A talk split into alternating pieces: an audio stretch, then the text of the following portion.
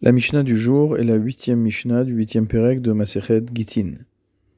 Katav Sofer, Get la Ish Veshovar la Isha. Si jamais un scribe a rédigé un get pour les besoins du mari et a rédigé pour la femme un chovar, c'est-à-dire un reçu, ce que la femme remet normalement à son mari lorsqu'elle a reçu sa ketouba, pour qu'elle ne puisse plus réclamer sa ketouba une seconde fois, qu'elle donne ce chauvard au mari. Veta'a, et voici que le scribe a fait erreur. Venatan get laïcha, il a remis le get à la femme au lieu de le donner au mari. Veshova laïch, il a remis le reçu à l'homme au lieu de le donner à la femme. Venatnu ze lazé, et chacun a remis le document à l'autre, c'est-à-dire que le mari qui pensait qu'il avait entre les mains le get, en fait donné le chauvard à la femme, et la femme qui pensait avoir un chauvard dans la main a donné le guet au mari. Ou la charzman, et plus tard, c'est-à-dire après que la femme se soit remariée, puisque la femme pensait être divorcée, Hare aget yotse miyadaish.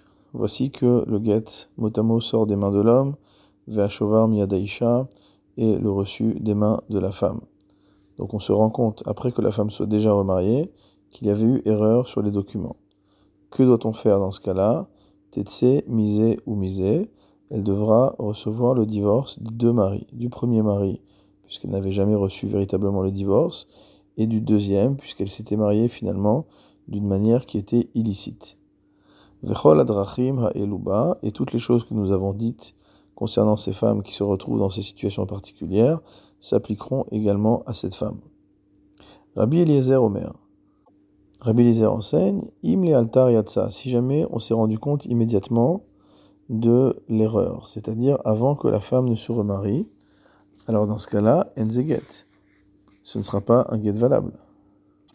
C'est-à-dire qu'on doit re-rédiger un nouveau get qui sera remis en bonne et due forme par le mari à la femme.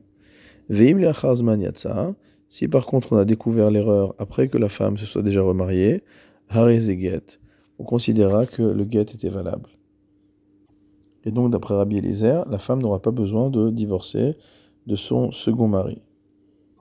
En effet, nous dit Rabbi Eliezer, le premier mari n'a pas le pouvoir de faire perdre au second mari ses droits.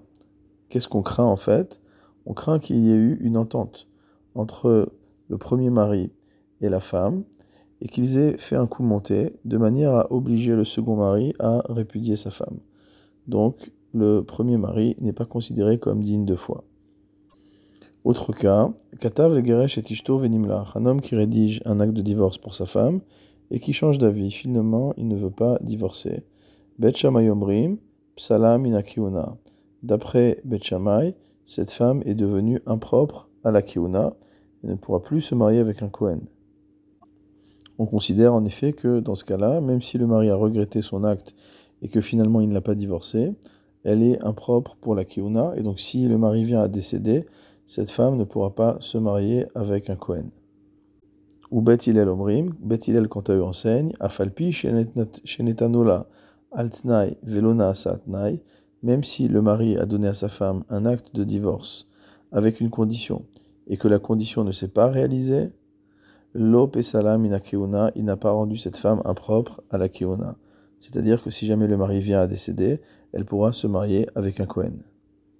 En effet, on regarde simplement si le divorce a été effectif ou non, et étant donné qu'ici le divorce n'a pas été effectif, il n'y a aucune raison, d'après Bethilel, d'interdire à cette femme de se remarier avec un Cohen après la mort de son premier mari.